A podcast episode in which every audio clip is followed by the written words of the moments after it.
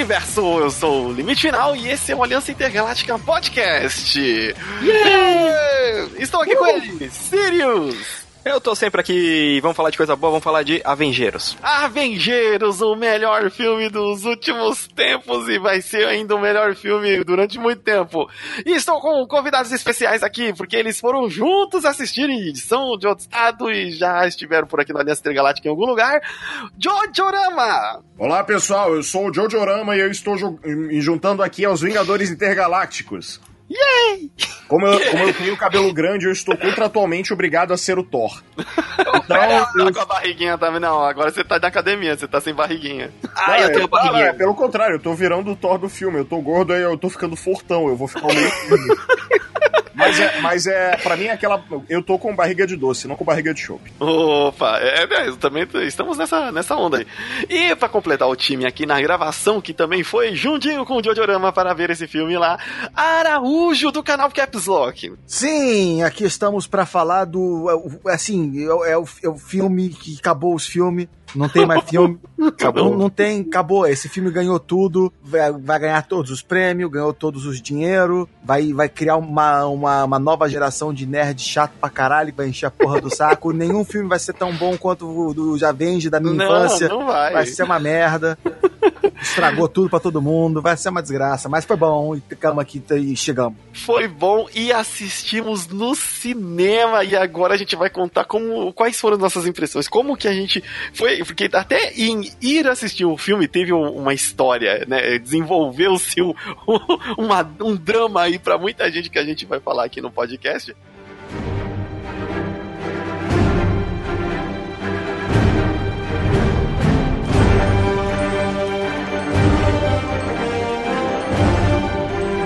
Vamos começar justamente já falando de ah, quando o filme é muito esperado, há sempre a dificuldade de ingresso.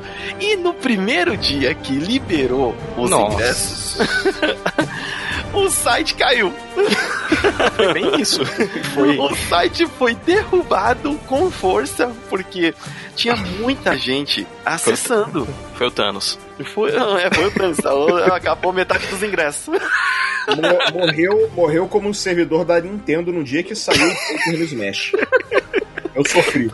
Todo mundo tem essa história de queda, né? Eu sofri. Sim. Eu, eu, também acabei tendo dificuldade para comprar, porque eu comprei o ingresso para mim pro Jojo usando o ingresso.com, porque era a única ferramenta ah, que também. eu tinha para comprar. E é, eu trabalho, né, viajando, eu tava num, navio no meio do oceano para comprar a porra do ingresso via Wi-Fi. Tô falando que tem uma e, tipo, quando, toda vez que eu ia comprar o ingresso, a conexão falhava. Nossa. E cada vez que falhava e reconectava e eu tava comprar de novo, os ingressos iam desaparecendo. A tal ponto que eu tive que mudar de cinema três vezes para conseguir achar uma sessão para eu e o George assistir. E a única sessão que eu, que eu consegui achar ah, só tinha umas três fileiras de cadeira sobrando e era a sessão mais cara que tinha. Então, Nossa. tipo, a, a, gente foi obrigado a assistir filme de, é, de box, Xbox, 3D, 4D, quinta dimensão mil grau, com faca é. quente no olho e pipoca de azeite. A cadeira vibra, faz e tudo, né? E o cara faz massagem na próstata se você quiser. Mas porra, eu não entendi nada. Você consegue sentir o cheiro do Thanos naquela cena que o Homem-Formiga sobe dentro dele. Exatamente. Aliás, só pra esclarecer, esse, esse podcast é full spoiler, correto? É full spoiler. Full spoiler. Inclu inclusive, é, isso Presunto de ferro! Nossa, já na cara, que violência. Esse podcast é full spoiler. Pode deixar que isso já ocorreu no nosso aviso lá. É, vai estar tá na, vai tá na thumb, vai ter spoiler. Tá. Tem spoiler. Mas. Presunto de ferro. Caraca, Mas então, é, para mim também, assim, na época que liberou, eu tava incapacitado nem até de acessar online, porque eu tava atendendo clientes na, na rua, né, é, durante o dia, e eu tava de moto, então impossível. E aí, eu vou agradecer muito aqui meu amigo Diego Rock Boy Jr., Alves, que foi lá e tava no dia, no F5, freneticamente lá no trabalho dele, porque ele sentado no computador, freneticamente no, no F5. E, assim, quando liberou, ele já, ele não tinha nem me avisado, ele, ó, já comprei o seu ingresso e o meu ingresso. e pode tratar de me dar o dinheiro depois. Eu falei, justo. E aí, quando eu cheguei no trabalho, eu, todo mundo lá tava com aquela vontade de, ah, vou comprar o ingresso online. Todo mundo, cara, o site não tá acessando. E aí comecei a ver também notícias no Twitter, em outros portais, de que, ah, o, os ingressos, o site do que vende o ingresso deu problema e ninguém tava conseguindo comprar e, e ficou seis horas fora. Sim, então. Tava Tava horrível. E, então, para você assistir o filme, já tinha uma pré-quest aí. É, quando... Só pra tentar assistir o filme. É, a fui... pré-quest era assistir o filme. A quest em si era... Era, você, era você ou deixar de ser gordo ou ter uma bexiga de aço. Hum. É. Porque, que nem quando eu fui comprar, na hora, o, consegui entrar no site do ingresso.com, só que meu cartão de crédito não tava indo. Hum. Eu tive que hum. correr aqui em casa, sair pegando cartão de crédito, aí, obrigado mãe, obrigado Darth Vader, eu consegui comprar com o cartão dela. Só que só tinha na sessão VIP e tinha, tipo assim, duas cadeiras. Uma para dividir com alguém, que é aquelas lá que levanta o bracinho, o pessoal fica. Ou uma no canto, isolado, bonitinho, que você conseguia ver a tela lindamente. Peguei essa, consegui. Mas então, aquele ingresso de 70 conto. Nossa! E, é, e, e é justamente mim. por causa desses 4D, cadeira que treme, te solta cheiro. É, mas o problema para mim, o pior foi, era 3D e eu já reclamei muito aqui no podcast o meu cérebro não consegue processar o 3D direito, então eu saí com uma. Adorei o filme, mas saí com uma dor de cabeça que tomei umas 3, 4 de pirona. Qualquer, é... cena, qualquer cena do filme que a câmera faz um panning shots, isso na linguagem cinematográfica quer dizer você filmar o cenário da esquerda para a direita circulando. Toda vez que fazia isso, o efeito de 3D bugava para mim. Ah, então, né, eu vou me juntar aos Sirius aqui e criticar. Gente, para com esse negócio de 3D, pelo amor de Deus, não funciona, não dá certo, não é bonito bonito.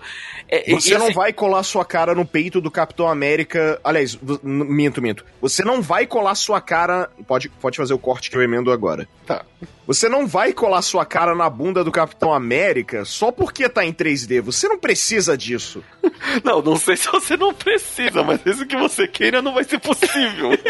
Mas também há, há de se conver que por que, que tem tanta sessão 3D hoje em dia? Duas pra... coisas. Primeiro, que torna mais difícil do cara de piratear dentro da sala de cinema. Certo. E segundo, porque eles podem vender um ingresso mais caro com literalmente zero de esforço extra. Ah, eu acho que o primeiro, é, o seu primeiro argumento é muito mais plausível, até porque, por exemplo, eu não me importaria, e assim, muito influenciador já deixou é, isso claro também, eu não me importaria de pagar até mais caro do que já é hoje. Ah pra não assistir 3D. Pior, pra, pra pior ainda, um adendo sobre a questão do 3D. E, é, e, o 3D basicamente criou uma nova indústria de óculos. Uma, uma nova indústria de óculos? É, a indústria dos, de óculos 3D no cinema. É, os caras ganham uma graninha. Aquele, é, aquele é uma graninha besta, é. é uma graninha boba, aqueles óculos, tipo, isso é higienizado, então você pode ganhar uma catarata, talvez, mas...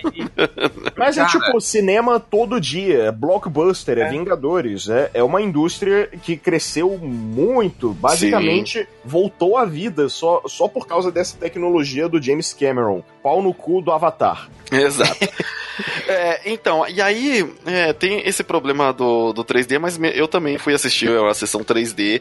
É, confesso que eu já fui assistir recentemente outros filmes 3D e não, não gosto, não gostei, mas no começo, ali, já mostrando a família do, do Gavião Arqueiro, já entrando no filme, é, cara, eu senti o 3D valendo assim um 3D. Eu falei, olha, 3D de profundidade tá funcionando lindamente, pelo menos na onde eu fui assistir o 3D nessas partes assim estavam impressionantes. Mas mesmo assim, nas cenas que estavam 3D impressionante, você sente que no contexto geral não precisa. Não precisa. Não, nunca precisa. Nunca, é, é, honestamente, é, o máximo que eu vejo desses filmes em 3D é que você olha e fala, ah, tá bacana, o efeito de profundidade. Mas você nunca tem aquela sensação, nem com Avatar você verdadeiramente tinha isso. Avatar o pessoal é, batia muita palma porque era o primeiro que realmente exato, fez uso. Exato. Mas não tem aquele negócio, ah, se não fosse o 3D eu não poderia apreciar essa cena como ela é. A batalha final, por exemplo, você sentiu alguma diferença do 3D? Não, nenhuma. Era um lugar onde você eu pensaria que, que profundidade faria algum efeito e para mim não fez efeito nenhum. igualmente, eu concordo. Sem necessidade do, do 3D ali, não fez a e... diferença para melhorar a experiência. A diferença do... você só sente quando dá um zoom na cara de algum personagem. Ou quando eles aproveitam algum efeito. Por exemplo, eu posso dizer que o filme do Doutor Estranho, o 3D ali tem alguma alguma funcionalidade prática. Quando que... ele vai na viagem de ácido, fica especialmente maneiro em 3D. Pois é, porque você destaca o que é anormal e aí ele salta a vista. Quando o filme todo é 3D e as cenas que vocês estão vendo na sua frente são cenas, entre aspas, normais, você meio que abstrai, sabe? É que nem você entrar num quarto que tem um perfume muito forte. Dá 10 segundos você não tá mais sentindo o cheiro. O cheiro ainda tá lá, só que o seu nariz tá tão saturado que você não sente mais. Com 3D é mais ou menos a mesma coisa. Quando o filme inteiro é em 3D na sua frente, tem uma hora que você simplesmente para de notar o 3D. Porque você apenas se adapta a ele e agora é só uma tela um pouquinho mais escura. Sim. Tem a porra do óculos 3D na tua cara. E é só isso. Você não tá ali falando, ah, se não fosse a profundidade do 3D, eu não é. teria, eu não conseguiria aproveitar essa cena de batalha tão detalhadamente. Não tem isso. Exato. É, então, assim, tanto para esse filme, é, eu acho desnecessário, quanto para outros. E dou graças a Deus que é assim, filmes de ação, como por exemplo os próximos que vão vir, como John Wick. John Wick. Ah. Não vai ter 3D, mano. Porque, até porque são cenas muito rápidas, coreografadas, que seriam um desperdício o cara colocar 3D ali para o espectador não ver o que tá acontecendo.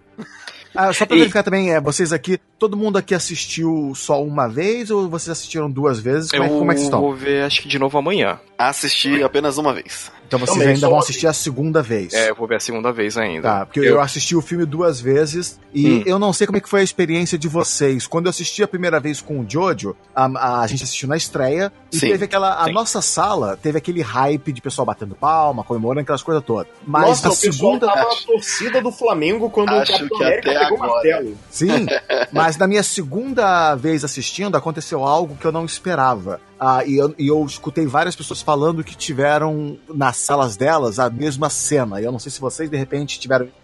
Vamos ah, lá. Quando assisti na segunda vez, ah, duas pessoas na fileira atrás de mim, pessoas separadas, isoladas, audivelmente chorando. Sim. Ah, cenas chaves do filme. Cara, na, na, verdade, na, assim, aconteceu algumas cenas lá. Na, na, minha teve de tudo, cara. Eu assisti também na, na estreia, fui meia-noite, saí. E assim, é, o Cinemark fez uma parceria com o Omelete, então teve um recap de meia hora de tudo que aconteceu nos 22 filmes até ali. Bacana. É, eu também achei, achei legal. Não tenho nada contra o pessoal do Omelete, ainda mais porque o, o cara tava totalmente roteirizado. É, ele tava falando direitinho tudo o que aconteceu. Então, a mesma pessoa que talvez não tenha assistido um dos filmes ia se localizar perfeitamente no momento onde est estamos ali. A Aliança é... Intergaláctica é um negócio. A gente não pode ficar apontando o dedo e criticando todo mundo, não. É bem isso, bem isso. E aí, é, tive, eu tive esse, esse daí, e nisso falhou o áudio. o áudio saiu de sync. E aí a galera já começou, se acontecer isso no filme, o bicho vai pegar. Caralho. Caraca, mano, os caras já colocaram a camiseta na cara, já tava subindo nas caixas de vai, vai! O, Amigo! Mas e aí, é, é na minha sessão, teve galera aplaudindo, xingando, a, tipo, sabe, aquela senhora que assiste a novela e xinga o vilão? Uhum. teve disso na minha sessão, tá ligado? Caraca, mano. o, e assim, no final, já que estamos falando de spoiler aqui, mas calma que a gente vai dar ainda a falar. Vai falar o cu desse roxo, filho vai, da puta! Vai falar. Tá do... meninos gostosos! falar dos outros pontos do filme é que na hora que o Tony Stark morre, o cara na fileira da frente, bem de onde eu tava sentado, é. assim, cara, o cara desabou. E assim, quando ele começou a chorar, eu pensei que era uma mulher. Mas aí depois eu vi que era um cara, ele desabou de chorar, de soluçar. Mas de soluçar, assim, tanto que. E isso ah, é. eu não foi uma coisinha rápida, foi algo que é, é, ele ficou uns, quase uns cinco minutos chorando de soluçar. Os amigos dele teve que abraçar ele, teve que aparar, ah, passar a mão, fazer um carinho. A morte do Homem de Ferro foi bem lenta e bem pesada. É, e aí tivemos, assim, duas reações, né, quanto ao, ao, choro no, no cinema. Algumas pessoas que começaram a dar risada, né, tipo, tirando uma. Outras pessoas que, tipo, entenderam que, assim, ah, é, teve até. Você teve. Você acredita que teve gente que falou assim: Oh, ele não morreu de verdade, não. É, é mentira, é filme.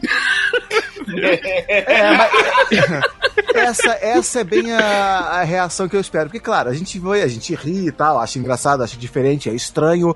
Mas quando isso aconteceu comigo na sala de cinema, o primeiro pensamento que me veio na cabeça foi: porra, que bacana que alguém conseguiu ter uma conexão emocional com esse filme. Exato. Porque é, é o tipo de coisa que você não espera mais ver. A gente tá tão saturado, tão cínico de consumo de conteúdo, que é bacana você olhar para e falar, caralho, tá aqui uma pessoa que criou um elo emocional com 11 anos de uma franquia de super-heróis. Sabe? É, 11 anos, esse, 22 filmes, é, não é Esse coisa. lado é, é bacana, você fala, pô, tá, é engraçado, eu vou rir, é, é estranho ver alguém se emocionar tão fortemente, mas ao mesmo tempo, porra, quem de nós aqui já não ficou de alguma forma, em algum grau emocionado. Violet Evergarden. Um, um videogame com um anime. Porra, acontece. Ah, é... Sabe? Ah, foi é, Modern 3 pra mim, eu saio destruído de chorar. Não, claro. cara, eu não posso nem ouvir a musiquinha do A Lista de Schindler, cara.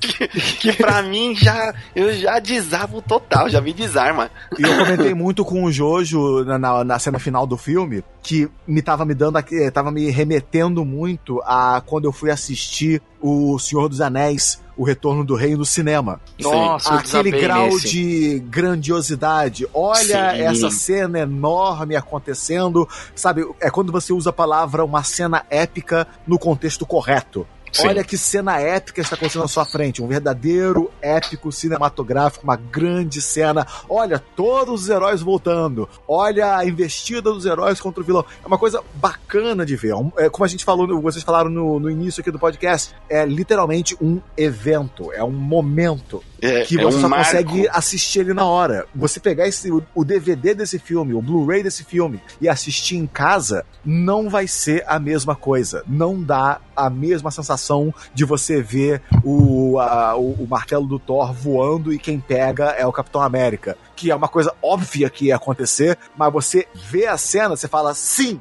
isso Sim. é o que eu queria ver. Aí está aquele momento que eu tava esperando. Até oh. a cena mais óbvia e fanservice que podia ter, que é a reunião das mulheres da Marvel no, na, durante a cena de batalha. Sim, sim. Eu tô olhando pra aquilo e falei, cara, que coisa óbvia e clichê, mas que foda. Mas que lindo de, de, de ver isso acontecer. Então, uma, uma coisa que muita é, gente que eu vi, tipo, muita gente mais, mais nova, né, que começou, começou a rir, né? Sim. Só que, é que nem você falou, tem toda essa construção de 11 anos anos, 22 Sim. filmes. O, o herói, o, o cara principal dessa, dessa franquia, né? Tipo, todos ali são muito principais, mas não tem como não dizer que o Homem de Ferro é o pilar de, disso tudo, sabe? Ah, ele, cara, o lance do Homem de Ferro é que ele foi o primeiro. O primeiro filme do, do meu cu, Marvel Cinematic Universe, foi Sim. Homem de Ferro. Sim. É, Você tá embalando alguma coisa, Júlio? Hã? Você tá embalando alguma coisa? Ai, desculpa. É, quer, que eu, quer, que eu, repita? Quer que eu repita? É, é, é se puder, porque é tipo assim, na, na hora que você tá falando, dá pra perceber bem, sabe? Nas outras partes que você, outra pessoa tá falando, eu consigo cortar. Ah, uh, saquei. Fala então, é, o, o, lance é, o primeiro filme do meu cu, MCU, Marvel Cinematic Universe, foi Homem de Ferro. Sim. Então ele Tanto tem... que você tem é, o, é, aquele, esse filme, o Endgame, né, o Ultimato, ele é cheio de referência cíclica, em que ele referencia as coisas anteriores para fechar nesse. Tanto que a última frase que o Homem de Ferro fala é a última frase que ele fala no seu primeiro filme que começou a história inteira. Exato. É, Eu sou o Homem de Ferro. Sim. É, é, a frase que ele fala no final do primeiro filme. Então é uhum. tudo cíclico, sabe? É todo o negócio amarradinho. Me, Você amarradinho, vê... cara, é. isso é lindo. Isso é lindo, porque é, isso é que falta às vezes em outras franquias. O pessoal subestima o poder de você ter uma história amarrada com começo, meio e fim. Nem que, tipo, a, a, a, algo vai fazer sentido só daqui há muito tempo, mas que ele vai estar tá no ponto certo onde ele precisava fazer sentido. E esses, essas pequenas, esses, essas referências que tem no, no filme, elas são muito bem colocadas. As pessoas que assistiram os filmes estão sacando o que está acontecendo, não é porque ele falou aquilo ali, por que, que o capitão na cena do elevador é uma tensão. E é uma dupla referência à cena do elevador, porque você tem a referência do filme do Capitão América, né? O, o Soldado Invernal. O Soldado Invernal tá lá. E também tem a referência dos quadrinhos, que aquela história do quando o Capitão América se revelou um soldado escondido da, da Hydra. E aí eles fizeram uma dupla referência naquela cena e foi bacana. Foi um negócio divertido. Você fala, ah, aquele, literalmente, eu, eu, eu entendi a referência. A referência o meme do Capitão referência. América dentro do filme referenciando o meme do Capitão América. Sim. É, é sim. Aquele, é, são camadas que torna o negócio bacana. Tipo, é como se você estivesse recompensando a pessoa que assiste o filme, ó, você assistiu tudo, então você vai entender a porra toda. Cara, isso e aí é um filme, é um filme de Chrono Trigger, cheio de Absolutamente. e o então, por isso que eu, eu acho belo e quando assim, alguém chora, né, no filme por causa disso, é, eu entendo, porque um, pode falar que, que é besteira. Você que tá ouvindo aí, talvez é, ache que tenha sentido nisso que eu vou falar, talvez não ache. Mas, cara, não é que o, o Tony Stark, o personagem ali, ele realmente morreu. Você acompanhou a, a hora da morte do da, daquele personagem que você tá acompanhando, que você gosta, que você se divertiu, que você cria um, um, laço com, com o personagem. Isso não é anormal. É você ver, tipo, até a imagem, talvez, de alguém que você conheça é, naquele personagem. Talvez uhum. aquele jeito que aconteceu ali tenha um, uma, uma, uma significância, né, uma significância, qual a palavra bonita que eu acabei de dizer, né? Talvez tenha um significado mais profundo para aquela pessoa. Vai saber se aquela pessoa vai, é, de repente, assistir o primeiro filme do Homem de Ferro com alguém que não tá mais lá, com é, não, é, não pôde estar ali. Que foi o meu é. caso, né? Então, Exato. pra mim foi tenso.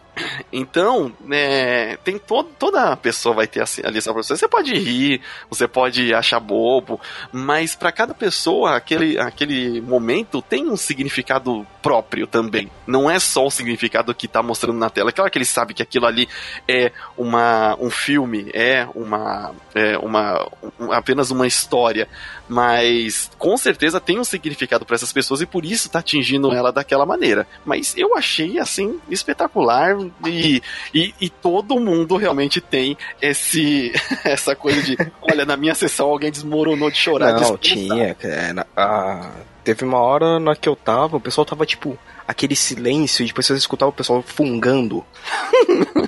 que é uma coisa também que você não vê muito. O pessoal num filme que é pipocão, num filme que é uhum. um grande filme para todas as idades. Você tem um momento sério de silêncio e o público cala a boca para respeitar aquele momento. Isso por si só já é algo notável. E vamos combinar aqui que você ter 11 anos de filmes, 22 filmes e até os piores filmes da Marvel Marvel não são particularmente ruins, é algo. E, e, e é, é, cara, todos os filmes dos Vingadores, se você parar pra pensar de uma forma lógica, eles não eram para funcionar.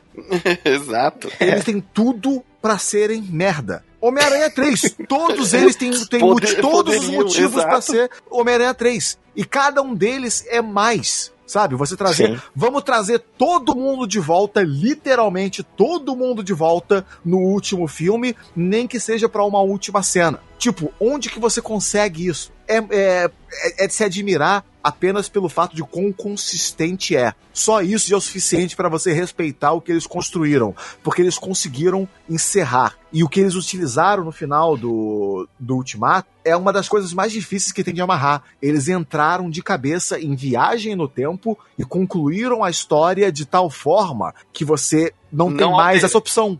Amarrou o mundo e o Tony Stark foi o cara que, que gosta de viagem no tempo, tocar pra frente. Ao final da história, as máquinas do tempo estão destruídas, o cara que resolveu o problema não existe mais e todos os motivos para viajar no tempo foram resolvidos. Então, no futuro, Sim. no próximo filme da Marvel, ah, por que eles não voltam no tempo e resolvem o problema? Porque o Tony Stark morreu e com ele morreu esse segredo. Eles fecharam o looping. Exato. E, e tem outra coisa, não só fecharam o looping, como eles deram uma explicação plausível para não para os acontecimentos desse filme não ter alterado o passado, a linha do tempo até ali. E uma coisa que eu achei muito corajosa, que é o eu tava até com dúvida e é o que o pessoal tava com muito medo de que eles voltassem no tempo ao momento anterior a o estalo do é, do, do, do filme, filme É, do filme anterior. Porque assim, ah, vai voltar no tempo e vai salvar e vai ser como se isso não tivesse acontecido. Não. Eles voltaram no tempo, eles conseguiram é, a ferramenta para derrotar aquele inimigo e desfazer o mal que ele fez, já que foi a mes com a mesma ferramenta que ele fez aquele mal, eles desfizeram com as joias do infinito e a manopla. Só que eles viveram aqueles cinco anos. E, e cara, sério, esse time-lapse, na hora que falou, eu fiquei impressionado. Não, foi muito bom. Ele... E eu falei, caraca, tipo, primeiro, primeiramente, até eles acharem o, o Thanos da primeira vez, 22 dias. Aí eu falei, ah, eles vão resolver. E realmente aconteceu o que a galera tava é, estimando. Ah, vai vir a Capitã Marvel, vai descer a porrada no Thanos, e eles vão vencer e vai ser feliz. E aí, tipo, olha, veio a Capitã Marvel, ela desceu a porrada no Thanos, eles venceram, mas ninguém tá feliz, não. Então, e, e, e o legal é que quando ela aparece nessa hora, que o pessoal ficou, ah, ela poderia estar aparecendo, mas a fala dela é, nem todo mundo tem os Vingadores para proteger, eu fico sozinha no universo. É, então, exato. Que, muita gente reclamando, ah, não sei para que colocou ela, ela não serve pra nada, a história dela, não, cara. Ela... Ah, vamos combinar que nesse filme, ainda assim, ela é um assist trophy de Smash Bros. É, ela é Deus Você joga. Ela Deus Ex Machina, Ela, é, você joga o troféuzinho no chão, aí abre, aparece a Capitão Marvel, foguinho atravessa a tela, ela tchuu, desaparece. pra mim, para mim ela tá tipo o Sonic no Subspace Emissary, porque é o modo, modo história do Brawl, pessoal. Quando, quando tá na reta final, que, a, que o Tabu vai neutralizar todo mundo em forma de troféu de novo, no finalzinho, antes da última luta, aparece o Sonic, destrói as asas dele e salva todo mundo. Caraca. É a, me, a mesma energia. então, é, mas eu, eu acho que eles colocaram, do jeito que eles colocaram, e mesmo sendo aquele Deus Ex Machina, é, é, ainda assim encaixa muito bem na história. Porque você vê que não é exatamente ela responsável por des desfazer o problema e nem por a responsável pelo momento mais perigoso que o Thanos passou. Porque na hora que voltou a feiticeira escarlate, meu irmão. Mano, ela tava com sangue nos olhos. O bicho falou: chuva de meteoro, cara. Não, mas senhor, mas eu vou rodar aqui. Eu mando nessa bodega, chuva de meteoro. É, naquela hora ele fechou tanto que não passava nem, nem Homem-Formiga, cara. E na, e na moral, o, o debuff do.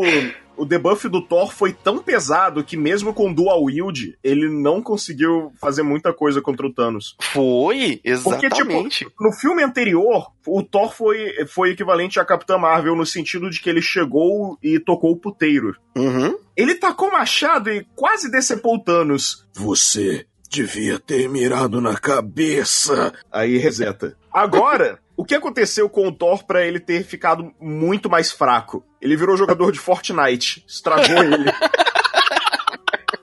E, é, aliás, eu não sei se vocês ficaram sabendo disso, mas uma coisa que eu fiquei sabendo a respeito do, do, hum. do, Thor como personagem, que também é um outro exemplo dessa linha do tempo dos filmes da Marvel, a, a evolução do Thor como personagem ao longo de múltiplos filmes, a, várias, à medida que foi avançando o Thor pelos filmes da Marvel, a, eles começaram a se apoiar mais no ator, o Chris, o, o Chris Hemsworth, e ele começou a fazer mais improvisação de diálogo. E eu acho que é no mínimo justo, cara, é reconhecer que o cara é um excelente comediante. Porque as mudanças que ele inseriu de diálogo no Thor foram fenomenais, cara. É, o, o, se você comparar o Thor do primeiro filme dos Vingadores, ou nos primeiros dois filmes do Thor, com o que ele se tornou em Thor Ragnarok, em Guerra Civil, uh, no, no Ultron e agora nesse, é um personagem completamente diferente e é muito melhor. E é... você saber que foi o ator que inseriu essas mudanças de diálogo e personalidade no personagem Porra, cara, eu achei muito foda saber disso. Não, o mas Thor- é ju- genial fazer isso com o Thor. É, Diz aí, Sirius. Não, é que assim, o Thor ele começa babaca pra caramba e ele foi meio que se humanizando, né? Porque ele era, não, eu sou o deus do trovão. Aí no, no Ultimato agora tá assim, pô, tem cerveja ainda? Pois é. Mas até assim, é, o- por exemplo, tem uma frase específica no Thor Ragnarok, quando o Hulk aparece na arena e o Thor fala: Ah, é um amigo do trabalho. Essa, essa frase não tava no roteiro, ela foi improvisada na hora. Então, porque. Aí, essas pegadas é que eu acho que é um, é um mérito É- do ator, eu acho mó barato. Sabe Sim. que eles permitiram o cara fazer isso e ficou. Então, mas é a questão do ator salvar o personagem. Assim como o Downey 100%. Jr., assim como o Downey Jr. salvou o Homem de Ferro, porque o Homem de Ferro é um personagem chato pra caramba nos quadrinhos, e você que lê os quadrinhos antigos, você tá ligado? É. E não tem nem como dizer, é o Downey Jr. que deu a vida ao Homem de Ferro nessa versão. Assim, e o- qual que era a questão? Lá no do Thor, era que eles fizeram o Thor muito parecido com o que era nos quadrinhos realmente no começo, porque o Thor nos quadrinhos é um poser do caramba. 100%. Ele é- tanto que ele é um boneco muito sem graça no Marvel vs Capcom. É, Então, é, é, na verdade, ele até é, pouco tempo atrás também, no, nos quadrinhos, ele é chato. O Thor, ele é o poser do de Asgard. Ele é o, da, o Thor da mitologia mesmo, no, ao pé escrito. E então eles perceberam que não, precisa se dar mais humanidade, então precisa se afastar mais do personagem. O personagem já foi é, apresentado a origem, já foi apresentado como que era a premissa de valores dele, e aí a gente já tem a liberdade de mudar. Tanto que a, a coisa aí realmente de mudar o Thor Ragnarok mostrou isso totalmente. Falou, olha, é, agora a gente tem a liberdade pra trabalhar do, Thor do jeito que a gente quer. E não do jeito Deus Asgardiano, onde ele é retratado tanto nos quadrinhos quanto nas animações também. É, se você pegar, ele é o, o cara É, do, do teatro É, shakespeariano, é, é, tá eles mudaram, ao invés de ser aquele Thor com a fala rebuscada, shakespeariana, ele virou o cara que tem uma, um linguajar moderno, tipo no, no Ultimato agora, quando ele vai falar com a mãe dele, e é, ah, você é do futuro, aí eu sou totalmente do futuro, sabe? Essas... é, é, é, a- não apenas a interpretação, porque assim, pô, cara, os atores ali, não apenas o Robert Downey Jr., o próprio Capitão América, o, Chris, a- é, o- Chris a- Evans. o Chris Evans, porra, excelente a apresentação dele como personagem, vende o personagem muito bem. O Hawkeye, porra, o Gavião Arqueiro, outro também que o, o cara tem carisma pra caralho. Nossa, e surpreendeu Todos eles nesse. têm todo é, esses personagens ali transbordando carisma. Doutor Estranho, transbordando carisma. O Homem-Aranha novo, porra, transbordando carisma. Pô, O único personagem que não tem carisma o- até o Hulk tem a porra do carisma. O único personagem que não tem carisma nenhum, infelizmente, e vamos torcer pra que, como fizeram com Thor, façam com ela, é a Capitã Marvel. Não. Que por enquanto é uma tábua seca. Então, mas faz Eu sentido. espero que façam com ela o que fizeram contexto. pelo Thor. Ah, mas, mas, assim, sabe o que eu acho certo eles estarem ainda adotando essa postura pra Capitã Marvel? E eu tava discutindo isso até com o Sirius, é porque, então, pode ver, o, o Thor, no caso, ele teve. O convívio com humanos foi mudando o jeito dele. E a Capitã, ela tá muito no espaço. E, a- e se você pegar os heróis do espaço no universo Marvel, eles realmente têm pouquíssimo senso de humor. É sempre uma trama mais densa, uma trama um pouco mais pesada. Os heróis com humor, geralmente, eles estão realmente na Terra. É, o, a boa parte dos X-Men são assim, Homem-Aranha, é, algu- alguns dos Vingadores, o Hulk de vez em quando. Mas os heróis espaciais, geralmente, eles são serião. Vocês Então- falaram, vocês falaram no Hulk. eu tenho que temos que falar disso. Hulk blogueiro. Precisamos falar de Hulk blogueiro. O blogueirinha foi da hora. Eu, eu, eu, eu não consegui ouvir. Eu, Eu, ri. não, eu dei risada pra caramba, mano. Eu, eu, eu sou um cara muito insuportavelmente chato com filme de herói, mas eu ri daquilo. Não, ah, o que, que vocês acharam do Hulk Mark Ruffalo aí?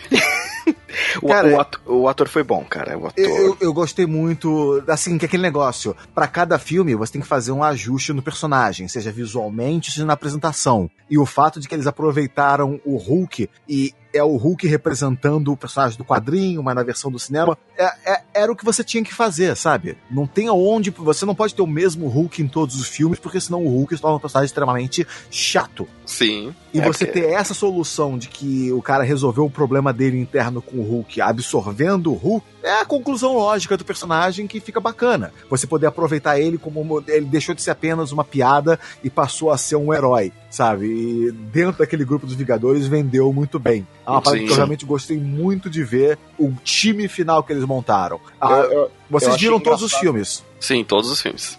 Tem algum eu, eu achei você... engraçado que ele, ele basicamente treinou tipo o Goku namorada do tempo. Ele foi pra uma, cap, pra uma câmara de raios gama e ficou lá por muitos meses até assimilar o Hulk.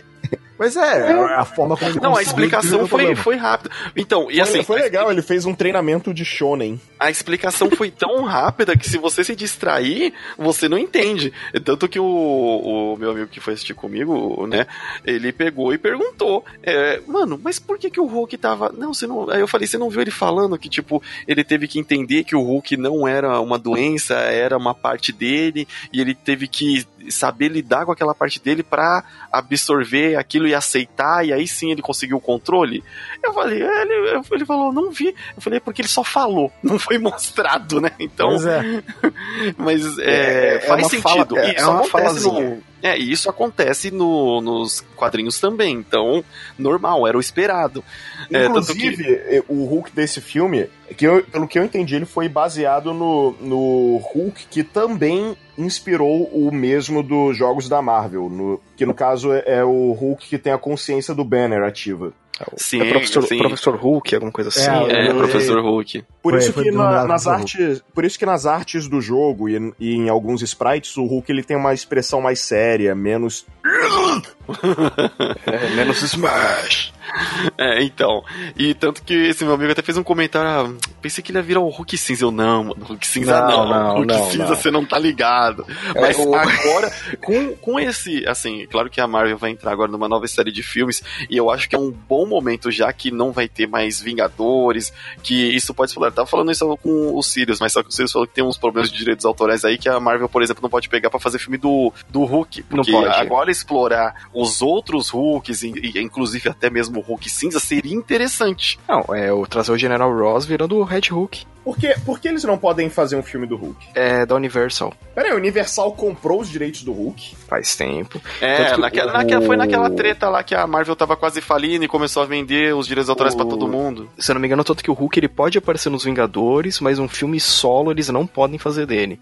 Ah, então o, o Incrível Hulk é da Paramount? Aliás, Universal? Se eu não me engano, é. Então, Caralho, é, é, tipo. É, é, é, que, é, é que você tem um Smash Bros no PlayStation. É, é, que nem a próxima. Não é a próxima treta, mas assim. É, depois desse próximo filme dos X-Men, eles vão poder já pegar os X-Men, mas vai ter que esperar não sei quantos meses até poder gravar alguma coisa. É uma... E vai ser um reboot. Que pra variar.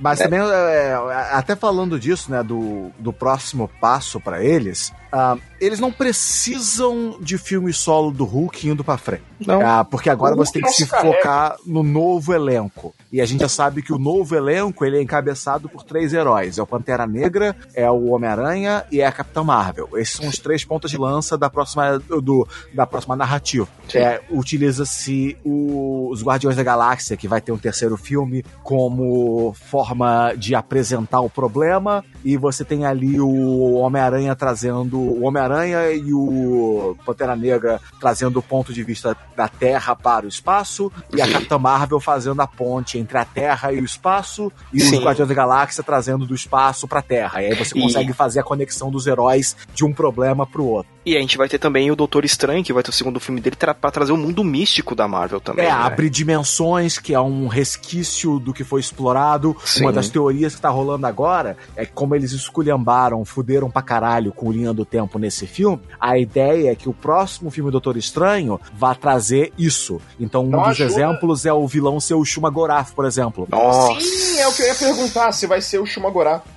Que tem tudo a ver por ser interdimensional, interespacial. Você já teve o Dormammu do, no outro filme. Então você já explorou a ideia de entidades cósmicas gigantes. Você já explorou o Igo, o planeta, o Ego, o planeta vivo, e você explorou o Dormammu. Então agora com a ideia de múltiplas dimensões, você tem a desculpa para trazer o Shumagorath para dentro do universo e o uhum. Galactus conectando com o Quarteto Fantástico, com os X-Men e através da Capitã Marvel você consegue criar um vilão é, maior que Thanos, que seria o Galactus. Então agora você Sim. tem todo um cenário já preparado para continuar tocando essa bola para frente e brincar agora de Marvel cósmica por mais 10 anos. É, se, for, se, for, o Galactus, o Homem-Formiga vai ter que virar o Guren Lagan pra explodir o cu dele. Pois é, isso é inevitável. Não, até porque também, é uma coisa que eu também tava comentando com o Sirius, que tava muito já empolgado para falar do filme. É, lembra que aquele personagem que foi apresentado lá atrás também foi esquecido, que é aquele, o loiro o... lá. Então, é, no Guardiões 2 tem o ovo cósmico do Adam Warlock. Exatamente, o Adam Warlock não foi nem e, mencionado nesse filme. E ele sempre teve muita relação com as joias. Para ele aparecer, ele conseguiu pegar uma joia para aparecer arregaçando, pô, ia ser lindo, porque... Até porque é... no começo ele é vilão. Durante muito tempo. Durante muito tempo ele é vilão, e é, é vilão, se eu não me engano, que até os X-Men tem que entrar no meio da treta para segurar ele. Ah, é. e antes que eu perca, antes que eu perca o fio da meada, hum. vocês aí da, dos espectadores, eu tenho certeza que 90% de vocês, se não 100%, conhecem o Shumagorá pelos jogos da Marvel no PlayStation. Bora lá. Tenho certeza. Com certeza. quem, quem, quem, é, quem, quem, quem, nunca jogou um, Marvel vs Capcom de rodoviária, cara? Pronto. Marvel Super Heroes! Mas... E também, é, também se dá a ideia de que, entre rumores, se diz que agora a próxima história seria contando o Guerras Secretas, que encabeça Olha, com o Homem-Aranha. Se for, vai ser. Então, mas só que assim, o Guerra. É, encabeçar os Guerras Secretas, o, dá para colocar o Guerras Secretas não com uma data tão longa que nem foi o. né, essa fase do, do Thanos, das Joias do Infinito. Não, não precisa fazer 22 filmes, né, para ter a sequência de Guerras Secretas, já que o universo meio que já tá estabelecido e é só preciso acertar primeiramente num Quarteto Fantástico, que é essencial para essa é. saga, e é uma coisa, parece que uh, os, os últimos filmes as tentativas de filmes já se demonstraram que é um filme difícil de fazer e de acertar um grupo, né, pra, pra é, representar esses heróis. É, tanto que o primeiro Tocha virou Capitão América, né? Então, é, graças a Deus, todo mundo agradece a isso. é, todo, houve um o, Rei Hydra. E, e, tipo, tudo vai ser explicado no próximo filme do Homem-Aranha. Porque se o próximo filme do Homem-Aranha tiver qualquer referência em relação a Surfista Prateado ou Quarteto Fantástico, uhum. você pode ter certeza absoluta que esse é o caminho que eles vão seguir. Porque mesmo se você, se você for pra Marvel Espacial e você traz, ah, Shuma Gorath, Adam Warlock, Galactus, botar o Venom ali é de graça. Ah, e fora É a coisa mais fácil do mundo você explicar o Venom sim, quando você bota o Homem-Aranha no espaço. E, e, e, além de tudo, é, gente, bem, já tá nessa parte, é, os Eternos, que foi confirmado ter filme dos Eternos. Então, se vai ter filme dos Eternos, vai ter os Celestiais atacando. E quando os Celestiais atacam, se bobear até o Galactus vai, vai ajudar eles a segurar os Celestiais. É, então, né, então, aí eu acho que já é uma saga ambiciosa que não, talvez já, já tá confirmado. Não, mas pra, pra, fazer essa saga, para fazer isso acontecer, isso é. ser mostrado com a, a, força do. ou com o Galactus se aliando, sabe? Não, eu é, acho que isso já é um é plano mais assim, futuro. Toda é, vez que aparece os Eternos. Eles têm que simplificar, porque o problema é o público em massa. Exato. Sabe, você explicar, pra mim é de... vendeu pro público em massa. Olha, Galactus é o próximo vilão. O público em massa que não consome quadrinhos entende isso, porque eles olham pro Thanos, ah, homem gigante roxo do mal, ok, entendi. Olha pro Galactus, ah tá, homem gigante 10 vezes maior que o Thanos, ok, ele é 10 vezes pior. Então, pro público em massa, é fácil entender que é, Galactus é pior que Thanos. Agora, Sim. você entender a aliança do Galactus com os Eternals e tal, é, é. aí você requer conhecimento. E o é, público em massa não tem conhecimento. É, ou construção a longo prazo, que nem foi todo esse universo. É, é que eles já começaram a, tipo, a pegar elenco, tudo. Então, assim, deve ser os Eternos lá pra 2024, 2025, porque... Pode ser que eles façam duas mini sagas, tipo, de agora, de 2020 a 2025, 5, você faz Guerras Secretas com Homem-Aranha e estabelece o universo dos Eternos com Marvel Galáctica completo. E uhum. dali você escalona para um grande conflito de 2025 a 2030, por exemplo. Pode uhum. ser. É, pequenos arcos que nem fizeram no seriado. É. seria uma forma de não fadigar, porque mais é. 10 anos pode ser de saturação. Cara, mais 10 anos eu vou estar com 40. Pois é. E vai querer, e vai estar tá querendo assistir filme, né, ah, Com certeza. Vou botar na estreia. E a outra coisa que eles precisam estabelecer é o Beyond, né? Tem? É do, o Beyond. Beyond. Ah, é meu inglês é, meu inglês é maravilhoso. Só que assim, meu inglês é único. ele só pode estabelecer, estabelecer ele se ele usar calça branca boca de sino. Exato. Se não, tem que ser. Tem que ser. Nem, nem, nem traz. nem traz, cara. Se não for pra trazer aquela, aquela coisa. Aquela, é... Mano, é o David. O problema é que eles já usaram o David Hasenhoff. Mas é. Caraca, a gente, tá, a gente tá dispersando muito aí. Mas voltando um pouco pro trama do filme. Os é, sacrifícios pro, que. Os sacrifícios. Fortnite. É, vamos. É, é, há de se conver que, cara, você concluir um filme que lida com viagem no tempo e hum. com super-heróis e ainda assim não apenas você mata personagens no filme, mas como deixa explícito no filme que as mortes são legítimas, é, eu acho que é algo que merece sim respeito. Porque, tipo, não apenas eles mataram a viúva e o Homem de Ferro, como eles confirmaram, não, não, não, eles morreram. Morreu. Ele não, morreu tem volta. de verdade. Tanto que o próprio, o próprio Hulk fala: Eu tentei trazê-la de volta com as joias do infinito. Não deu certo. Então, tipo, o... entendam, esses personagens morreram de verdade. De então, verdade. você fazer isso requer respeito, porque matar personagem já é uma coisa difícil, principalmente no filme de super-herói, onde a gente já tá acostumado que nenhuma morte é definitiva. Uhum. E o uhum. filme fala: não, não, não, essas mortes são legítimas. A história dos heróis terminaram, os heróis venceram, mas houve consequência, um preço foi pago. Isso é importante, porque dá peso Sabe, você é. fica aquele negócio, porra, o Homem de Ferro morreu. Sabe, o cara que tinha mais coisa para perder, que você teve a historinha com a filha dele, e você ter toda aquela construção, o cara quase que olhando pra câmera e falando, gente, eu não posso perder tudo que eu conquistei. E no final ele sacrifica tudo que ele conquistou para salvar o dia. Ele então, tava cheio de Death Flag no filme. Exatamente. E você tem aquele negócio, não, não, não, eles não enganaram o público no último segundo e nós temos um final feliz. Não, aquele personagem morreu. morreu. E isso dá peso pra história. Então é por isso que até que eu entendo o pessoal chorar nessa isso cena. É porque era um personagem que tava tudo pronto para ter um final feliz. Exato. E, e ainda tem um, um, detalhe que, tipo assim, eu, eu vou só dar um. Não é, não é uma cutucada, mas é algo que, tipo, no filme me chamou muita atenção quando eles falam ali: o mundo precisa de heróis, cara. E heróis, tipo, ali no, no, nesse filme é mostrado diversos tipos do, de heroísmo. Desde o do capitão, quando passa todo aquele negócio, ele ainda faz um grupo de ajuda para tentar ajudar as pessoas aos poucos, para dar esperança, até tipo o sacrifício do, do Tony Stark. E e assim, isso é construção de herói. Eu, a, o Sirius e eu assistimos uhum. a série dos, dos Novos Titãs, ou, ou melhor, ah. só Titãs. E aí, tipo, o pessoal falou: não, mas esses são os heróis diferentes.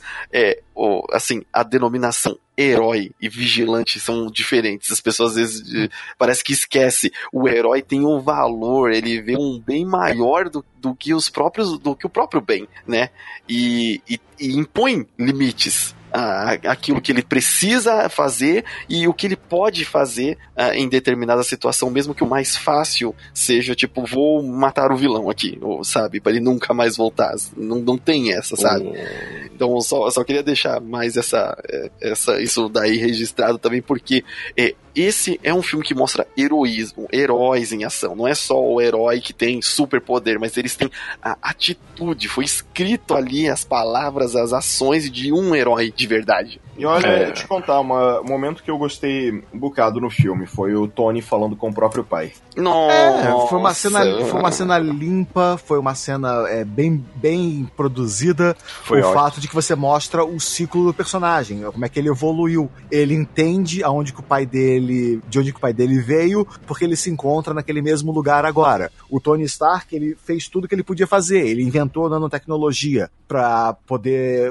como as pessoas estavam copiando, começando a copiar copiar a tecnologia do Homem de Ferro, ele foi lá e inventou uma tecnologia que não podia ser copiada. Ele criou um novo elemento, ele criou nanotecnologia, ele descobriu viagem no tempo. Não sobrou nada para ele fazer. Então, Olha. quando ele volta no passado, encontra com o pai dele e tem aquele momento de obrigado, pai, você. É, é, é bacana. Foi da hora, foi da hora, foi da hora. Não, e, a, cara, a... eu, eu tava no ensino médio quando saiu o Homem de Ferro 2. Eu, eu estar estudando química e ver um filme que de repente o herói chega. Parabéns, você criou um novo elemento químico. Nossa! Eu, eu achei aquilo a coisa mais idiota. então, né? Ficção. Ficção. Mas, mas olha, o raios gamas não vão te deixar grande verde. O melhor personagem do filme para mim foi o Capitão. É, é, é, então, é, é, essa é que é a questão. Isso eu acho que eu não sei nem se é tão previsível é, que foi algo que eles realmente quiseram fazer ou é algo que aconteceu. Porque toda a liderança no, nos quadrinhos, toda essa iniciativa é vem do Capitão. O Capitão América é o símbolo de esperança. O Capitão América é o Superman da, desse grupo, sabe? Ele não é o mais poderoso, mas ele é o símbolo de justiça maior que tem entre eles ali. O que e... torna o Capitão América não é, o, não é o escudo, não é o soro do super soldado e nem a roupa que ele, que ele usa. É o coração de ouro que ele teve desde que era um moleque magrelo. Que é Sim. o que eles vendem no filme, com aquele negócio. É, lembra no primeiro filme dos Vingadores, tem uma discussão entre o Capitão América e o Homem de Ferro em que o, eles estão ainda né, tá, aquele atrito entre o grupo antes eles se tornarem aliados e aí é. você tem aquela o, o, Capitão América comentando que o Homem de Ferro ah você não é o tipo de cara que se sacrifica pelos outros é. e aí no final o cara vai sacrifica e aí o, o Homem de Ferro responde o Capitão América ah tudo que é especial a seu respeito veio de um frasco ou seja tudo que é especial sobre o Capitão América é o soro e aí você uhum. vai no filme do, do, Ultimato e o Capitão América levanta o, o, o, o martelo do Thor. Mjolnir. Mjolnir, que é uma coisa que o soro do super soldado não é capaz de fazer por ele. E olha e que, ele, não, é, é o cara que é especial, não é o soro. Exato, até no filme. começou com, com uma piadinha no, no Era de Ultron. É, ah, sim, vamos ver quem levanta. Se colocar no elevador. Mas o elevador não é digno. Não, não, não, não nem a isso. A puxadinha no, no, no, no Sim, martelo. A puxadinha nesse momento. O Era o momento olha aí, tá caramba. tava disputando pra ver quem... Who is more fuck? Quem levanta o martelo. É. Aí o, o, o, capitão puxa e faz... Dá uma tremidinha. Sim, o Thor olha com uma cara assim... É, dá, é, dá aquela mordida no, no sofá. Ele, Mas... ele mas no é. primeiro filme, olha só, isso daí para você ver como que construção do personagem desde o começo é importante. No primeiro filme do Capitão América, o Capitão América é o primeiro Vingador, já é mostrado que o Steve Rogers tem mais do que, é, assim, ele fracote lá, por exemplo, quando o, o Tony, o, o Tommy, Tommy Lee Jones, ele, que eu não lembro o nome do personagem, mas é o Tommy Lee Jones. O, o Caveira Vermelha? Não, não, não, Tommy Lee Jones. Tommy Lee Jones? Tommy Lee Jones. É, quando ele, é, na parte é do beco. O, no é, beco, não, quando ele do... tá apanhando. Não, ah, na, parte do, na parte do beco não, pô. O Tommy é Lee Jones. O sargento. É o sargento. Ele puxa a granada falsa assim e joga no chão. Uh -huh. E aí o Tony, o, o, Steve Rogers magrinho, vai lá e pula em cima da, da, da granada, tipo, se sacrificando para que ninguém mais se, se ferisse, sabe? Ele não era nem querido naquele esquadrão, ele uhum. não, não era querido pelos superiores, ele não era forte, e, e, tipo, mesmo assim ele já era um herói. Antes de, de qualquer poder. Então, Exatamente. Então, desde o começo isso já foi estabelecido é, para ele. Agora, uma, um, falando nisso, de você introduzir um elemento no personagem e é, evoluir com o decorrer da franquia, uma coisa que é, eu saquei que era referência, é, entendi a referência, mas eu acho que per perdeu perdeu peso na hora. Lembra quando o Capitão América se, se enfrenta? Sim. Eles começam a se bater, aí o, o Capitão do passado vira e fala: eu, eu aguento isso todo dia. Não, o, o dia todo. Isso, eu aguento isso o dia todo. Cara, isso aí já foi um. Não, não foi, tipo, necessariamente só uma referência, mas acabou ficando como um repeteco. A frase dele. O repeteco da frase dele, porque no primeiro filme, quando ele, quando ele é um fracote no beco, tá apanhando muito, é, tenta até usar a lata de lixo para se defender, uhum. ele, não, ele não desiste, ele, ele tá quase caindo, ele só se levanta e fala: Eu aguento isso o dia todo. É. Depois, no Capitão América Guerra Civil, na última luta contra o Homem de Ferro, ele tá apanhando muito, tá caído no chão e rola a mesma cena, mesmo, mesmo movimento corporal. Ele se levanta com muita fraqueza, mas ainda se esforçando, põe os, ergue os braços e fala: Eu aguento isso o dia todo. Agora, quando tacaram essa frase no, no, no, no ultimato. no ultimato, poxa, eu, eu não, não sabia dizer se aquilo era para ser um momento cômico, se era pra ser uma, só referência mesmo. Ficou Ou se era pra você sentir o peso. Né? É, é eu, eu, concordo. E eu fiquei com medo deles usarem isso daí duas vezes ainda. Porque quando ele tá lutando contra o Thanos e todo, e tipo, tá lá já todo rebentado e já tá sem esperança, eu te juro que eu pensei que ele ia soltar essa de novo eu aguento, eu aguento Cara, isso. Tá tipo, tá tipo, eu, Giorno Giovanna, tenho um sonho. Exato. tava quase, tava quase, mas uma vez que ele repetisse já ia entrar tava nessa categoria. Nossa. Mas, é, é, é, assim, o filme, cara, é sério, eu pensei, assim, com os Sirius uns dois dias seguidos, e eu não consegui encontrar pontos negativos de verdade sobre o filme. Ah, e assim, ah, toda obra, não... toda, toda obra tem. É, é claro que, tipo, ele tem ali o seu, a linha de senso de descrença, né? É, claro. Que ele, ele próprio cria, mas dentro do universo dele, dentro do que ele criou, do que ele me apresentou, eu não consegui encontrar algo que, tipo, eu conseguisse fazer uma crítica que fosse de fato, olha, isso aqui foi zoado, isso aqui, tipo, os caras não devia ter feito desse jeito, não devia. Uma crítica que realmente se justificasse. Que, que nem eu tenho uma crítica pessoal que é eu gostaria de ter visto uma cena é, mais, que justificasse mais o personagem do Hulk porradeiro. Não, por, não que, tipo, o Hulk do filme esteja ruim ou o Hulk do filme não seja consistente com ele, nem nos quadrinhos, nem. Não. É apenas um gosto pessoal que eu queria ter visto uma cena de ação do Hulk, justamente porque ele apanhou no, no outro filme lá. Ele Sim. nem saiu, ficou no, chorando, encolhidinho no canto, posição fetal de, do, do, do, Bruce Banner. Não! E, e... Só, só gritando não, né? Não, Exato. mas a, a, gente teve, a gente teve o Hulk puto com as escadas. então, mas aí é o Hulk antigo, né? Eu sei, mas, era só é, piada. É, então, e aí, tipo assim, eu queria ter visto. Vai, Bruce, já, o Bruce Banner, vai, beleza, você dominou o Hulk, você tem os poderes, me mostra. Porque a única demonstração que ele teve ali mesmo foi segurar a montanha no, nos braços, né? No, no, no ombro ali, né? Na hora que caiu, porque depois ele ficou com o bracinho fininho. E, tipo, algumas porradinhas aleatórias. Aí, tipo, eu entendi que dentro do conceito do filme, tudo que aconteceu com o Hulk ali do jeito que aconteceu faz todo sentido. Eu, como gosto pessoal, gostaria de ter visto o Hulk dando pelo menos umas duas, três porradas no Thanos assim, valendo. Nem que não fosse ele que não fosse vencer, mas pelo menos, né, pra dar aquele gostinho de vingança. mas não rolou e eu entendi. Então, é uma, uma coisa pessoal, mas como crítica do filme, falar que o filme não acertou acertou é muito difícil, porque, cara, sério, com tanto personagem, eu nunca vi um equilíbrio de tempo de tela tão incrível quanto esse tempo, quanto esse filme tem de para cada personagem, para cada desenvolvimento, sem arrastar demais, sem ser muito curto, porque afinal, tipo, o que tinha ali já era uma sequência de todos esses filmes.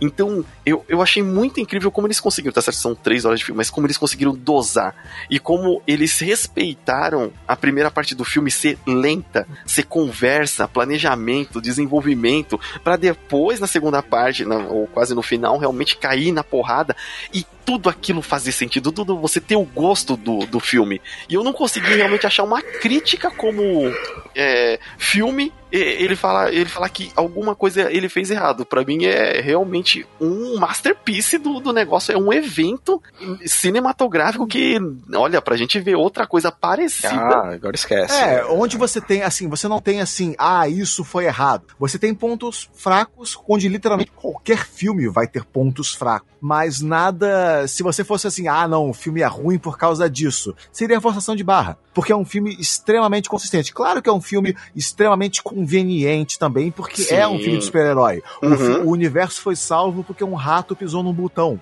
e liberou o homem, homem de formiga, sabe? O universo foi salvo porque, por coincidência, o Gavião Arqueiro e a, e a Viúva Negra foram pro mesmo lugar, sabe? Existe coincidências convenientes. Mas também é um filme, pô. Cara, é, exato. também é uma, é uma franquia com um bando de homem e mulher adultos com roupinha colorida e colada. e mesmo há de se assim... permitir um pouco de liberdade para esse tipo de coisa. Exato, exato. Então, é, é, porque eu realmente assim, eu, as pessoas me conhecem pelo o senso crítico. eu sou muito crítico de, e, e, tipo assim, de certa forma até observador de uma coisinha ou outra. Hum. E eu fiquei Cara, esse filme, sério, eu não, não ah, consegui. Não consegui exercer esse poder de, de falar que algo estaria ali se fosse talvez os, é, isso aqui não fizesse. Não, é um filme tão amarradinho que, que e chega até coisas incrível. que eles não explicam de forma clara, mas que são, são resolvidas de forma indireta. Se você não prestar atenção, você perde. Por exemplo, eu vi gente falando: ah, mas eles estragaram a linha do tempo porque o Capitão América ficou com o martelo do Thor. Não, porque se você prestar atenção no final do filme, quando o Capitão América viaja para devolver as, as joias do infinito à sua, à sua linha do tempo adequada, ele leva o martelo do Thor junto. Pra e depois, quando ele coisa. volta no futuro velho, ele tá sem o martelo. Ele devolveu para a linha original do tempo. Exato. Ele consertou a linha original do tempo. Eu, eu vou falar que iniciativa. Inici, eita, nós. Eu vou falar inicialmente. que inicialmente eu também tive essa impressão, essa mesma impressão desse. É, onde ele deixou o martelo. Porque até abre uma aba para uma outra sequência do Thor, onde o humano acha o martelo e ganha os poderes do Deus do Trovão, que é um dos arcos do, do quadrinho do Thor. Só que aí, eu, eu não sei se foi até com, se foi o Sirius que me disse, eu, eu não ah. lembro, né, que foi realmente, não, não é que ele deixou em algum lugar, não, ele devolveu pra linha do tempo também. Então eu, putz, é mesmo, ele devolveu pra linha do tempo assim como ele fez com as é. joias para não criar-se uma. Sim, porque ele teria que inserir a joia de novo lá na Jane Foster, né? Tipo, e, sei, sei lá como se o, se o Rocket fez de novo lá a seringa lá que tinha que usar, sei lá, alguma coisa. Sim. Mas ele, ele, já levou e entregou. É que eu vi muita gente também falando, ah, porque. Não, cara, tipo, ele foi devolver todo mundo e uma das joias estava lá em Asgard. Então ele pegou lá, deixou. Ele colocou do Mjolnir na sala de estar, cara, ninguém levanta. É agora, agora uma coisa, lembram que no passado o Loki ele pegou o Tesseract e teleportou? Sim. Pode criar uma anomalia. O que aconteceu? Então, é, eu também fiz esse, esse mesmo questionamento. A questão é que, lembra que eles pegaram a o Tesseract lá no passado, lá do pai é. do Tony Stark. É, eles voltaram 30 anos aí depois, a utilizar aquele primeiro, não o que estava na frente, que o Loki fugiu. O que talvez podem falar alguma coisa, aquele Loki que fugiu ao, ao, ao, é, fez alguma anomalia, mas de um jeito ou de outro o Thanos ia pegar aquela joia que estava com ele. É, e de um jeito ou de outro, ele é, como é que se fala? O, o, com a joia lá, não, ele devolveu a joia e, assim, teoricamente ele devolvendo a joia lá pro passado, aqui, aquela, aquele erro ali não aconteceu, é, sabe? Eu acho que, tipo, tem uma explicaçãozinha melhor, mas isso é algo que ficou tão implícito que eu acho que eles não, não simplesmente esqueceram, sabe? É, eu, até, eu queria... porque, até porque senão o, o, o, Loki teria aparecido no futuro. E consequentemente ele não aparece porque o, o, o Thanos pega a joia né, dele e mata ele. E ele não tá lá no futuro. Não, pelo menos não que foi mostrado até agora. Não sei que. Dá quebradinha filme... no pescoço dele. É, a não sei que no futuro o pessoal dê algum jeito, fale alguma coisa, mas não sei. E havia e... rumores de que o aplicativo da Disney que agora a Disney tirou as suas séries da Marvel da Netflix porque ela vai ter um seu, seu próprio serviço de streaming. Streaming, sim. E havia rumores de que uma das coisas que eles colocariam lá seria uma série do, do Loki. Loki. Então, uhum. de repente, esse é o gancho. É, é, é o gap, tipo assim, mesmo que ele devolva para seguir a linha do tempo normal depois, é, ele conseguiria ele conseguiria, sabe, dar a desculpa de que, olha, nesse meio tempinho que ele ficou com essas joias, aconteceu essas aventuras. Um Mas é, e como você pode, você pode explicar tudo isso como, ah, é uma linha do tempo alternativa que termina com a joia indo para a mão do Thanos, onde a, se resume a história como a gente conhece. É, então, sim, né, é. você tem uma, uma curva na linha do tempo que retorna lá para frente no ponto original.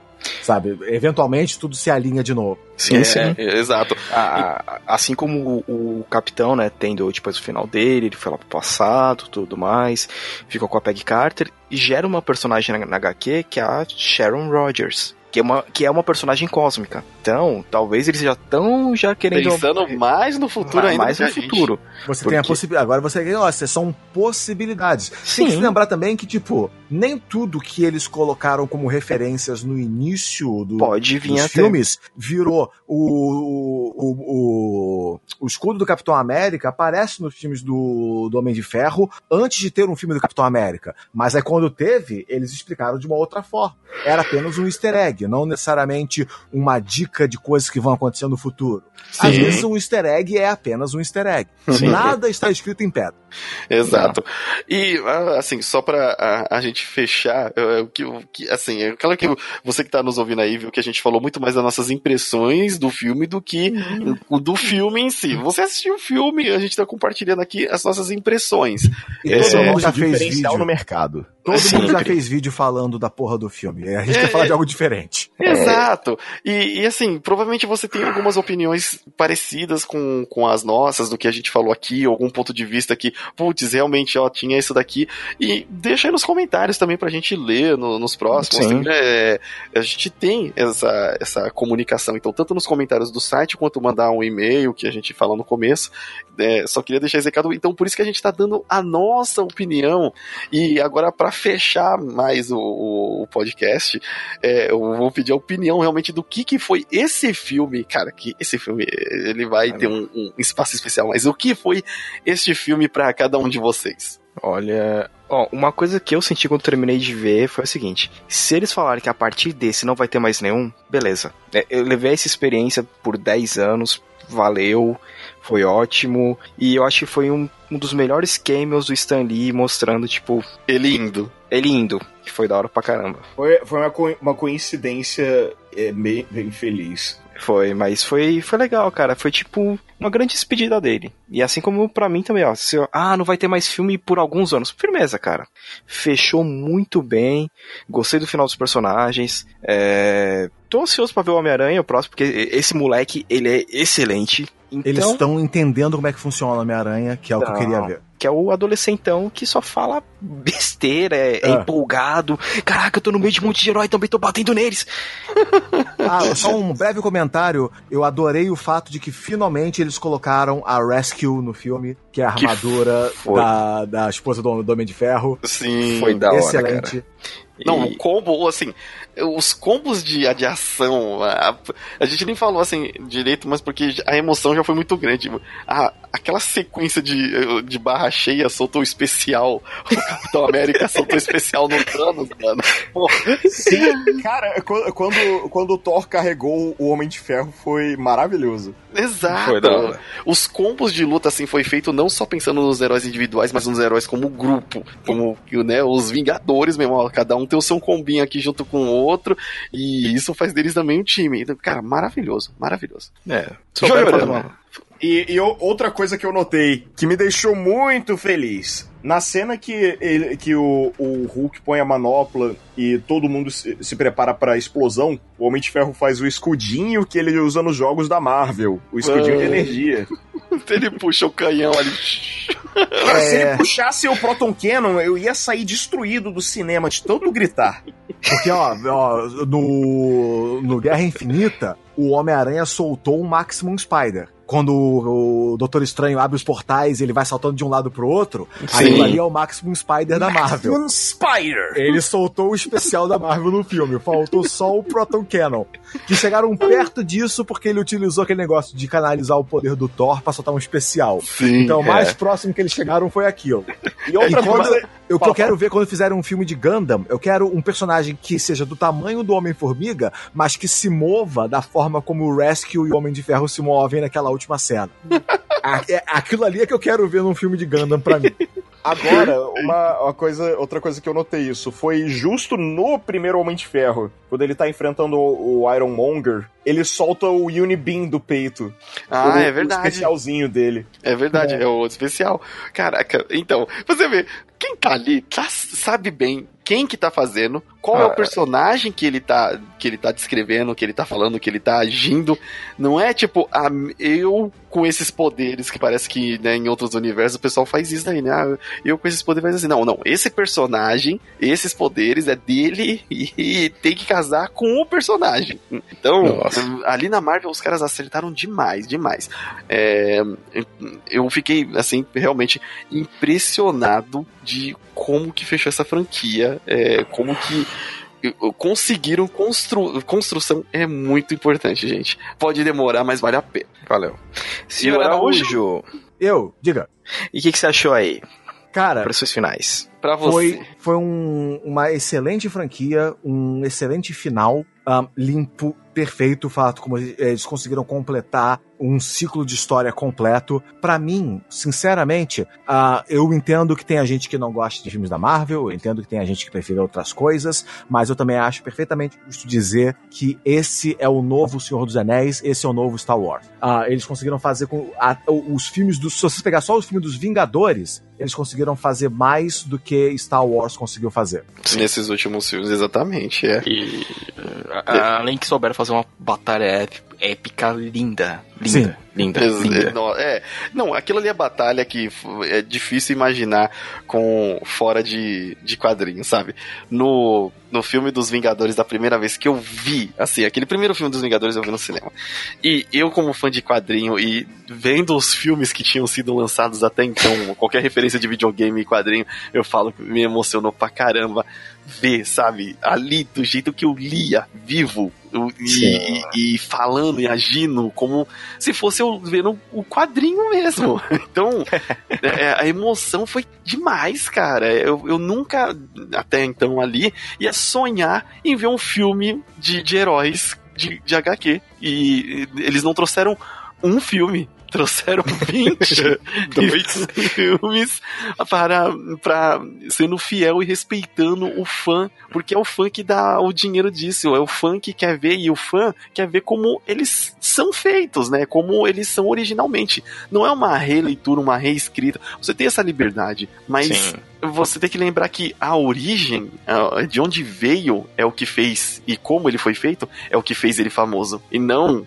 você, por ser famoso, que vai fazer algo ser famoso de um jeito diferente. São é. poucos que conseguem isso, e olha, caraca, é, no universo MCU, Cara. isso foi incrível. É tipo, foi da hora. aquela frase que dizem: não, não teria momento mais incrível para ser nerd eu, acho, eu acho que se encaixa perfeitamente nesse exato momento e esse filme bate o um martelo, bate o um Mjolnir de que realmente é, estamos vivendo essa era. Eu, é... posso, eu posso ser fã do Homem de Ferro e ainda transar. é tipo isso. Bom, só para fechar o podcast, já agradeço aí a galera que tá ouvindo o podcast. Pô, acompanha uhum. aí os. É, a gente vai dar um espaço aqui pro pessoal falar um pouco dos próprios projetos. Acompanhe Araújo e Odiorama, porque eles são também, assim, não só produtores de conteúdo, mas são pessoas incríveis também. São amigos então, nossos de longa data. Fofo limite. Então, é, eu, eu, recomendo eles não só como criadores de conteúdo, mas como pessoas também. Então, vou dar um espaço, um espaço para vocês diz, apresentar. Peraí. Opa! Respirada, né? Que é importante também. Então, agora eu vou abrir um espaço para as pessoas saberem onde encontrar Jojorama. Pessoal, eu que, que sou uma pessoa que, de, que acabou ficando muito saturada de filmes da Marvel já faz uns anos. Fiquei bem satisfeito com esse filme. E ape, apesar de eu estar aqui num podcast sobre filme de nerd, sobre quadrinhos, como vocês podem ver por todas as referências que eu dei no decorrer disso tudo, minha pegada mesmo tá para videogames.